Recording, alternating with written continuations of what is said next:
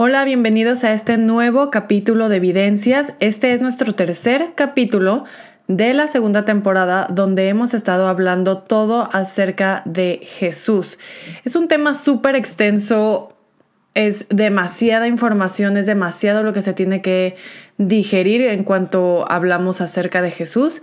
Pero lo que hemos tratado de hacer en esta nueva temporada es como dar una perspectiva un poco diferente a lo que vemos a simple vista de Jesús en los evangelios o en la Biblia y adentrarnos un poquito más a su contexto histórico y de vida y dónde fue que creció tanto su familia como de manera cultural, geográfica, política, social, económica, laboral, etcétera, etcétera, etcétera. En los dos capítulos pasados hablamos acerca de la infancia de Jesús, hablamos un poquito también acerca de los evangelios, donde se presenta ya a Jesús pues en su ministerio.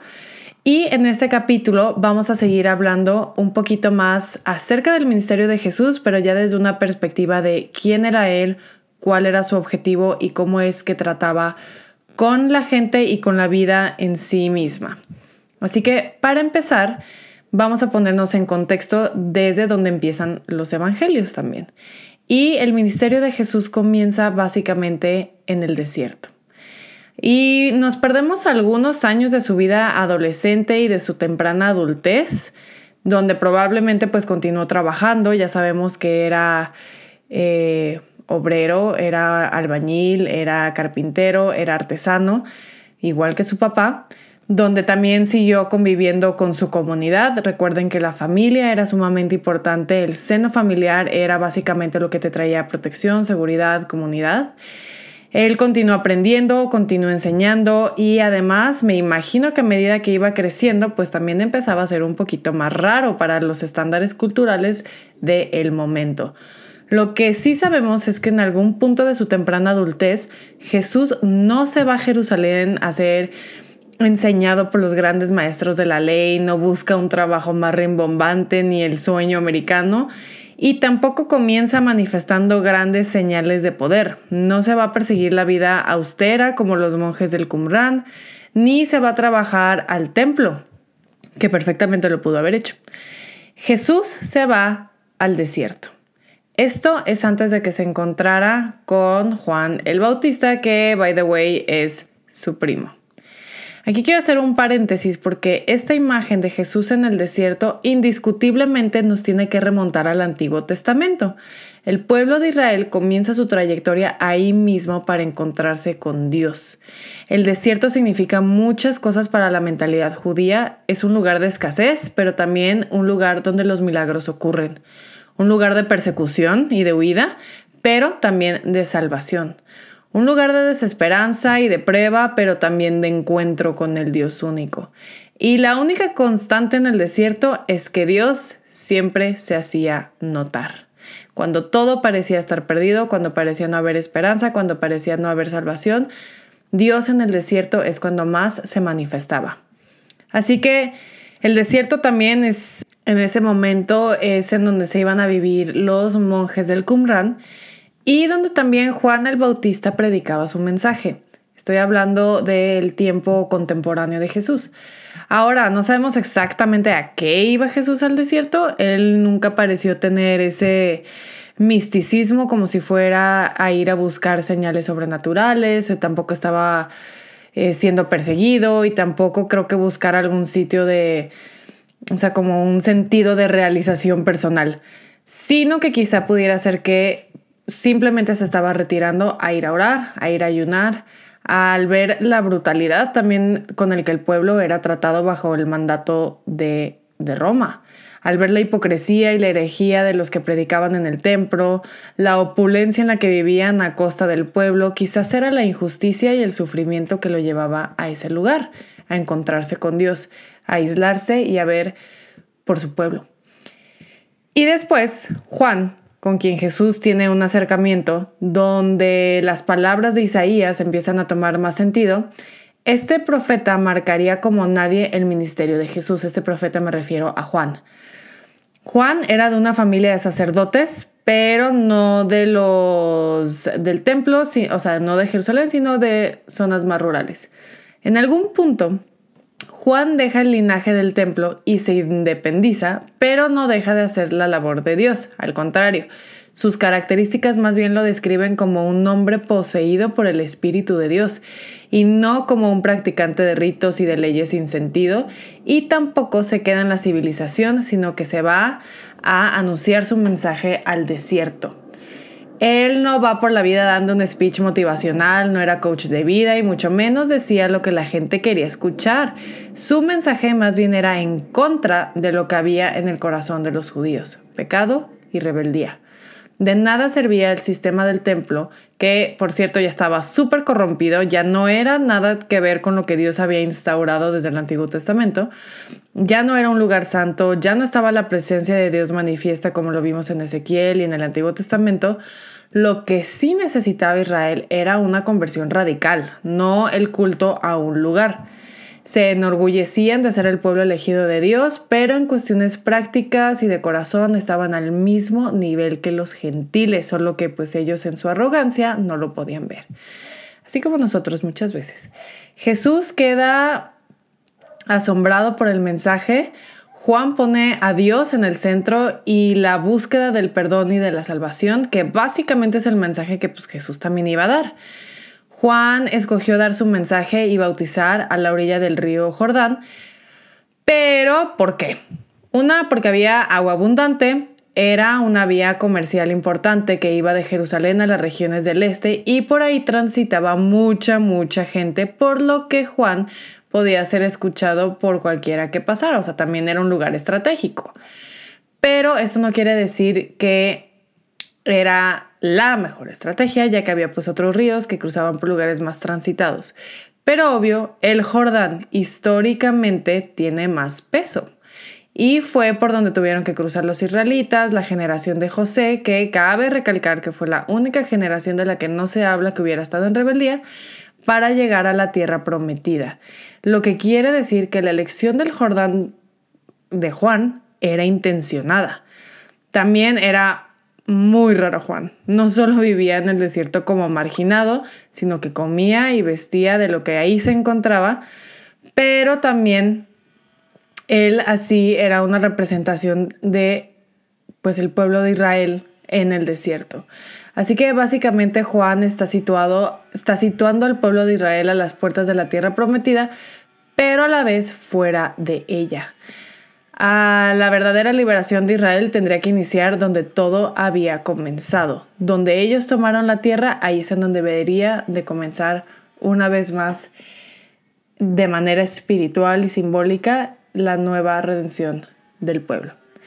El bautismo que practicaba Juan, sin embargo, no era en comunidad, sino era una elección individual, que era un tanto revolucionario ya que todo estaba orientado en comunidad, además de que era casi casi sacrilegio porque Juan estaba ofreciendo perdón y convicción radical fuera del templo. Y Jesús no va al templo, sino que va con él. Y ahora vamos a hablar un poco acerca del tema controversial del bautismo de Jesús, porque eventualmente Jesús termina siendo bautizado por Juan, pero pues encontramos algunas problemáticas aquí. Número uno, si Juan lo bautizó, entonces ¿era Jesús inferior a Juan? Y número dos, si el bautismo era para el arrepentimiento, entonces ¿había pecado Jesús? No sé si te habías hecho esas preguntas alguna vez, pero vamos a analizar un poquito el contexto aquí. Porque en efecto todo se resuelve con contexto. En los evangelios lo importante es lo que pasa después del bautismo, donde audiblemente se describe la voz de Dios diciendo, este es mi Hijo amado. Y se posa sobre él el Espíritu de Dios. Algunos lo pueden interpretar no como un bautismo de arrepentimiento, sino como una manera de afirmación de la deidad de Jesús y aparte como si Juan le estuviera pasando la batuta. Mateo va más allá y platica de la conversión entre los, entre los primos, de la conversación, perdón, entre los primos, donde Juan dice que más bien él debería ser bautizado por Jesús y no al revés. Y al final de Marcos, Juan lo reconoce como el Cordero de Dios que quita el pecado del mundo y que viene a bautizar, pero con el Espíritu de Dios. Para Jesús este es el gran comienzo. Él, artesano, albañil, carpintero, hijo de nadie, oriundo de quién sabe dónde y además rarito por su manera de ser, así arranca su misión. Básicamente, Jesús al aceptar ser bautizado también está aceptando lo que Juan predicaba. El pueblo estaba perdido, realmente no conocían a Dios, no podían ver su condición y necesitaban salvación. Más adelante, y, esto no es solo el pueblo judío, eso, esto, esto aplica para la humanidad entera, pero pues aquí lo estamos viendo en el contexto en el que fue creciendo el Evangelio. Más adelante, Juan es aprendido por Herodes, quien lo termina decapitando en una escena muy novelesca, porque es básicamente un teatro lo que sucede. Su muerte tuvo que haber causado mucho impacto. Con su muerte básicamente se quedaban sin el único profeta que realmente estaba anunciando y estaba preparando la venida del Mesías. Pero es ahora sí cuando Jesús toma la batuta. El mensaje de Jesús no es de juicio, sino de salvación. No es solo para los que van al desierto, es para todos. Jesús no fuerza a nadie, los invita. Da a conocer la increíble compasión de Dios y no la ira destructora para recibir perdón, ya no tienes que subir al templo de Jerusalén y bautizarte en el Jordán. Lo que Jesús ofrece es gratis, son las buenas noticias y son para cualquiera que guste y desee acoger el reino de Dios, cuestión que Él les va explicando poco a poco. Así que Jesús se va a dedicar a expresar el amor, el perdón, la misericordia, la compasión y todas estas cosas que caracterizan la naturaleza de Dios. Todavía mucho más como Juan no lo hizo. O sea, no es que no lo hubiera hecho, pero su mensaje era mucho más de juicio y de arrepentimiento. No estaba, no estaba mal, era lo que necesitaban, pero Jesús lo hace desde una perspectiva donde él mismo refleja el carácter de Dios en toda su en todo su panorama. Es tanto justo como misericordioso y él ejemplifica mejor que nadie, obviamente, todas estas cualidades. Así que Jesús, ¿cómo lo hace? Lo hace curando enfermos, a los que nadie se les acercaba, aliviaba el dolor de los marginados, tocar a los leprosos, abrazar a los niños que nadie pelaba, incluso a la escoria de la sociedad. O sea, se juntaba con recaudadores de impuestos, básicamente era mejor amigo del SAT para nosotros hoy en día, ¿no? Las prostitutas, los huérfanos, las viudas, los endemoniados y hasta los samaritanos, porque Jesús tiene varios encuentros con los samaritanos, cosa que para los judíos pudo haber sido repudiable, yo creo que mucho más que el que se juntara con prostitutas, recaudadores, etc. El lenguaje de Jesús al enseñar era mucho más sencillo. Era de las cosas diarias, de la vida diaria era lo que la gente conocía. Jesús asumió el bautismo como un signo de compromiso, de un cambio y un estilo de vida radical. Básicamente el comienzo del ministerio, eh, básicamente el comienzo del ministerio de Jesús es que se desvincula de su seno familiar y se entrega a su nueva familia, al pueblo, aunque pues no lo aceptaran tanto. Jesús no regresa inmediatamente a Galilea, sino que se queda un tiempo en el desierto no se sabe exactamente qué sucedió mientras estuvo ahí, pero junto con Juan pues nos podemos imaginar, ¿no? Que siguió enseñando, siguió aprendiendo, siguió hablando con la gente. Lo que quiere decir que siguió conociendo y hablando y teniendo conversaciones de quién sabe qué tantas cosas con todo mundo que se acercaba. Pero lo que sí termina pasando es que Jesús termina encontrando una nueva familia. Y esto empieza después de que conoce a dos hermanos, Andrés y Simón, y también a su amigo Felipe, que también estaban por ahí rondando a Juan y terminan siendo Team Jesus. Y con él, entonces empiezan a agregar a medida que va avanzando el ministerio de Jesús, más lo que ahora conocemos como discípulos. Pero realmente pues eran sus amigos, eran sus compañeros, era, eran básicamente hombres jóvenes. Solamente se habla de Pedro que tuviera familia, lo que quiere decir que los demás eran básicamente adolescentes. O sea, no se imaginen a los discípulos eh, mucho más grandes. Jesús tampoco estaba tan grande, pero definitivamente era el más grande del grupo. Y ellos se convierten en su nueva familia, ellos van con él a donde sea que él vaya y esos tres años donde Jesús estuvo haciendo su ministerio, pues fue el tiempo que ellos tuvieron para estar con él, aprender de él y básicamente pues se convertirían eventualmente en los primeros propulsores del Evangelio después de que Jesús no estuviera. Y aún así vemos, a mí se me hace padre ver esta característica de Jesús, que a pesar de que va a hablar de su ministerio, va a hablar de Dios, va a hablar acerca del reino, etc., nunca pierde este sentido de unidad, de comunidad, de familia. Y se me hace increíble. Así que bueno, el proyecto de Jesús, ¿cuál era el mensaje que iba a dar? ¿Qué era lo que iba a decir? ¿Qué era lo que iba a hacer? El mensaje de Juan comenzó a expandirse y a sonar mucho, sobre todo con los grupos marginados. Estamos hablando del Juan el Bautista, un poquito antes de Jesús. O sea, ¿quiénes eran los grupos marginados? Los pobres, los enfermos, recaudadores de impuestos, prostitutas, viudas, huérfanos, etc. Pero era cero popular con las élites religiosas y los herodianos. Obviamente Herodes termina matando a Juan precisamente por sus enseñanzas.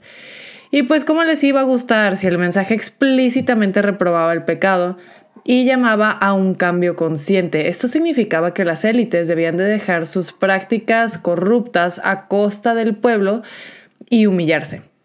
Lo que significa que el ministerio de Jesús desde el principio también, después de que tomara eh, la iniciativa después de Juan y continuara con su mensaje, pues estaba sentenciado a la persecución porque no les iba a agradar. Así que cuando hablamos acerca de el rechazo de Jesús por el pueblo o que el pueblo judío mató a Jesús, realmente no fue así. O sea, los que persiguieron y mataron a Jesús fueron las élites religiosas, a los ricos y famosos que no les convenía su mensaje, ya que el pueblo, ya que Jesús se acercaba con compasión a ellos y ellos lo aceptaban y aceptaban su mensaje. Pero bueno, volviendo un poco a, Juan y a Jesús, a diferencia de Juan, Jesús abandona el desierto, se mete a las ciudades como profeta nómada, donde en lugar de vivir en la austeridad como lo hacía Juan, Jesús sí participa de las cuestiones sociales, festivas, religiosas de la vida diaria. Y pues con esto Jesús se acercaba mucho más al pueblo. Con Jesús ya no era necesario que subieran a Jerusalén a pedir perdón, ofrecer sacrificios eternos por los siglos de los siglos o sumergirse en las aguas del Jordán. La misión y las capacidades de Jesús eran muy evidentes. Él curaba enfermos que nadie quería tocar, aliviaba el dolor de la gente abandonada, tocaba leprosos, liberaba oprimidos, esta a mí me encanta porque lo que hacía era que restauraba la dignidad y el valor no solo de la mujer, pero de todos estos grupos marginados. O sea, no era nada más cuestión de sanarte por sanarte, sino de traer una liberación en espíritu, alma y cuerpo y restaurar esa dignidad que pues habían perdido. Jesús también cambia el lenguaje que Jesús usaba, que era mucho, que Juan, perdón, usaba, que era mucho más severo y se empieza a expresar de una manera mucho más sencilla, donde el propósito pues era que la gente le entendiera, era dar a conocer nuevas y buenas noticias, tanto en hechos como en palabras. Las veces que usaba el lenguaje más firme o más, este, redundante era cuando hablaba con los orgullosos y arrogantes, a.k.a. los religiosos, las élites religiosas. Y también a veces usaba lenguaje firme con sus discípulos, pero pues esto era porque son su grupo cercano, son sus amigos y son a quienes está discipulando y enseñando para que continúen la obra. O sea, por ejemplo, cuando Jesús reprende a, a, Pedro, pues no lo hace de una manera tan bonita, ¿no? Pero al final de cuentas, ese era parte también del discipulado de los jóvenes que acompañaban a Jesús.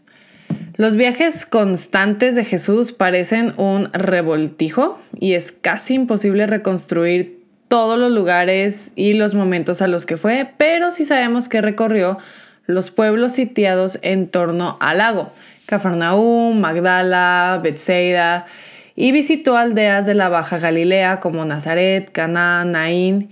Llegó hasta las regiones vecinas de Galilea, que son Tiro y Sidón, Cesarea de Filipo y la Decápolis, pero por lo general evitaba las ciudades mucho más grandes, o sea, él se iba más por los pueblos y las aldeas y las conexiones que había ahí. Por lo general, cuando llegaba a algún lugar, ¿qué hacía? Jesús buscaba encuentros, encuentros con quien fuera, con los vecinos, y siempre había algo que hacer, siempre había necesidades, siempre había alguna manera de manifestar el reino de Dios. Siempre había cosas que enseñar, porque también lo que le fascinaba y era súper fan de ir a las sinagogas, a enseñar, a debatir, a escuchar, a hablar. Esta estrategia de Jesús no es algo casual, sino que era una estrategia muy bien pensada. El pueblo ya no tenía que salir al desierto, no se tenía que trasladar a Jerusalén, no tenía que ir a otros lugares para tener un encuentro con Dios. Jesús mismo va recorriendo las aldeas y poblados, invitando a todos a entrar al reino de Dios, dando así también a entender que Dios no estaba confinado a un espacio. O sea, para la mentalidad judía, pues esto era que el único lugar de encuentro que tenían con Dios era el templo, sino que ahora el templo Jesús, la presencia de Dios, se movía por todos lados y Dios se encontraba contigo en donde fuera que estuvieras. Y así fuera en los confines de la tierra, porque vemos todavía en hechos que, o sea, y, hoy en día que sigue siendo así. Tú no tienes que ir a un lugar específico para tener un encuentro con Dios. Y bueno, con todo esto también nos enseña que quien da la iniciativa a una relación es Él. Estos, todas estas gentes con las que Jesús se encontraba, los vecinos, los campesinos, etc., hablaban arameo como él, y entre ellos es donde se conserva de la manera más auténtica la tradición religiosa de Israel. En las grandes ciudades era muy diferente, ya que pues hablaba más griego que arameo, eh, idioma que probablemente Jesús no dominaba y los discípulos tampoco. Entonces, y aparte en las grandes ciudades también la cultura helenística pues predominaba. La vida itinerante de Jesús en medio de ellos pues es un símbolo vivo de su libertad y de su fe en el reino de Dios. Él no vive esclavo a un sistema religioso, no vive de un trabajo remunerado, no tiene propiedades ni tierras, no tiene una familia de la cual hacerse responsable, no tiene que responder a ningún recaudador de impuestos, no lleva consigo la imagen del César y todo esto porque había abandonado la seguridad de un sistema por entrar confiadamente en el reino de Dios y demostrarlo a donde fuera, ya que el reino de Dios no era como el imperio gobernado por Tiberio desde Roma, ni como la tetrarquía de Galilea regida por Antipas desde Tiberiades, ni como la religión judía vigilada desde el templo de Jerusalén por las élites sacerdotales. El reino de Dios se va gestando ahí donde ocurren cosas buenas para los pobres, para los marginados, para los que necesitan salvación. La llegada de Dios, la llegada de Jesús es algo bueno. Dios se acerca porque es bueno y es bueno para nosotros que Dios se acerque. No viene a defender sus derechos ni a enjuiciar a quienes no cumplen sus mandatos. No llegó a querer imponer un dominio o un sistema religioso, a pesar de que sí tuvo muchas discusiones con los religiosos y a pesar de que trató de enseñarles a, a no solamente memorizarse las escrituras, sino entenderlas y hacerles ver el corazón detrás de cada una de las leyes, el corazón detrás de Dios, la naturaleza y el carácter. De hecho, si observamos claramente, Jesús no llega con la gente a decirles que cumplan de mejor manera sus obligaciones o que paguen cuidadosamente sus diezmos, que hagan mejores sacrificios. Tampoco se dirige a los sacerdotes para que observen más cuidadosamente los ritos del templo, ni, los ni anima a los escribas, ni a los fariseos, ni a nadie a observar las leyes de una mejor manera. El reino de Dios es otro rollo, o sea, lo que preocupa a Dios es liberar a la humanidad de cuanto los deshumaniza y les hace sufrir. El propósito, el mensaje y la vida misma de Jesús iba mucho, mucho más allá de un sistema religioso o de creencias. Y bueno, pues la manera en la que Jesús expresaba su mensaje de buenas noticias de esta manera era que la vida era más importante y restaurar la dignidad de las personas, no la religión. Cosa que es muy importante entender, no podemos ver a Jesús y su ministerio como una serie de nuevos o renovados mandatos. Él no falla en ser la auténtica expresión del carácter de Dios, pero no cae en un sistema religioso. La religión como sistema opresor es más es más bien expresada por los mismos humanos. Somos nosotros mismos los que nos metemos en nuestras cajas y sistemas y revoltijos de los cuales después nos hacemos esclavos y no podemos salir.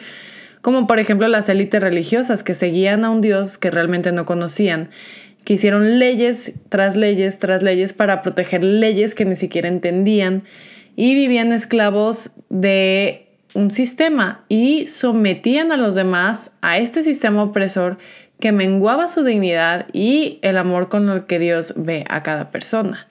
En lugar de ser un puente de conexión, era todo lo contrario. Y la gente poco a poco comienza a captar esto. Jesús promueve salvación, curando, anunciando el reino y poniendo en marcha un proceso de sanidad tanto individual como social. Sus intenciones son muy claras, curar, aliviar el sufrimiento, restaurar la vida. No cura de manera arbitraria, no lo hace por causar un espectáculo y que los reflectores estén sobre él, no lo hace para probar únicamente su deidad, sino que lo hace movido por la compasión.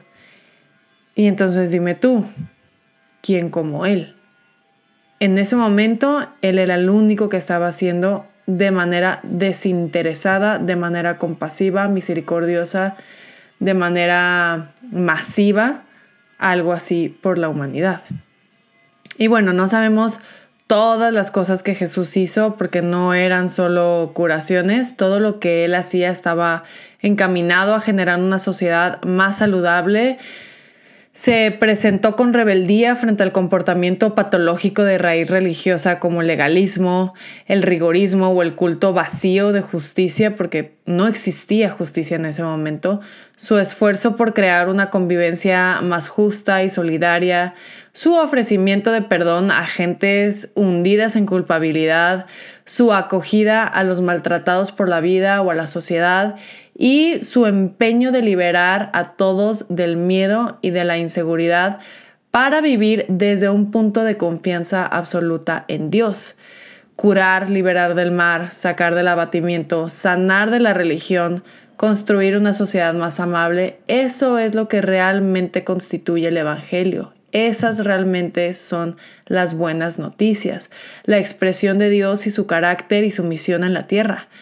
Hay que entender a Jesús desde este aspecto. Hay que analizar sus hechos, sus intenciones, porque al final de cuentas la religión cuenta la versión parcial y subjetiva de quién es Jesús. Pero si analizamos el texto de manera objetiva, si analizamos la manera de ser y de hacer de Jesús, pues entonces podemos ver que él no estaba aquí para hacer una campaña política en contra del César o cualquier gobernante, no estaba aquí para ganar un concurso de popularidad entre las masas y mucho menos para sumarse a la arrogancia de, los religiosos.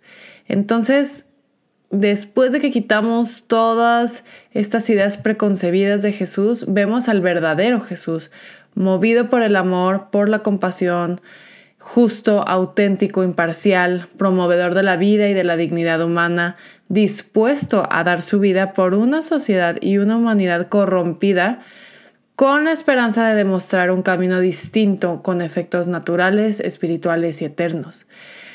Hoy en día es muy fácil rechazar la idea o la imagen de Jesús porque representa muchas veces legalismo, religión, creemos que sus enseñanzas son de antaño y que ya pues no tienen ningún sentido, pero si nos damos cuenta realmente de que lo primero que Jesús promueve y lo que tanto necesitamos como humanidad es el amor, la compasión, la justicia, la verdadera salvación, Solo así podemos reconocer al verdadero Jesús, no como un sistema religioso, no como una imagen en el templo, no como un sistema opresor, antimoral, discriminatorio, etc. Si realmente nos ponemos a analizar quién es Jesús, es el Rey, es el Salvador que todos estamos buscando y necesitamos pero que no nos podemos dar cuenta muchas veces por nuestra arrogancia o por nuestra ignorancia de lo que hemos creído que Jesús es y predica. Entonces, con, esta, eh, con este corto podcast, quiero que nos quedemos con eso. Al final de cuentas, cuando leamos acerca de Jesús, cuando veamos sus enseñanzas, cuando veamos cada acercamiento que tiene con las personas, analicemos su carácter, analicemos. El llamado es a ser como Jesús, pero no solamente en obras, sino en corazón, en carácter, en personalidad. Entonces, vamos poniendo la atención más a esas cosas más que a un sistema moral o religioso. Así que con esto lo vamos a dejar aquí el día de hoy y la próxima semana seguiremos hablando acerca de este magnífico personaje que es Jesús. Así que muchas gracias por escuchar este capítulo en Antorcha y nos vemos en el siguiente capítulo.